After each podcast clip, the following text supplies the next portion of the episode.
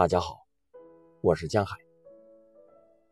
今天为大家朗读：不是变幻无常的烟雾。普民，好像远方的树林不是烟雾。我不是幻觉出现在你的面前。一个生动的人，他有着喜悦和哀愁。那些痛苦的智慧，无知的快乐，总会叫一个人的魅力向水深下去，向山高起来。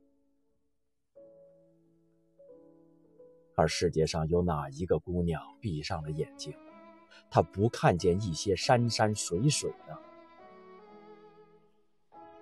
你就这样看见了我，我因此是一个生动的人。一个生动的人，不是变幻无常的烟雾。我只是用烟雾弥漫的方式袭击你独自一人的日日夜夜，给你一些甜蜜，给你一些伤感，而这些情感就像雪花飞扬中隐现的天空，让你的脸蛋儿像迷人的月亮。只要一点点光芒，就叫这个世界不再简单。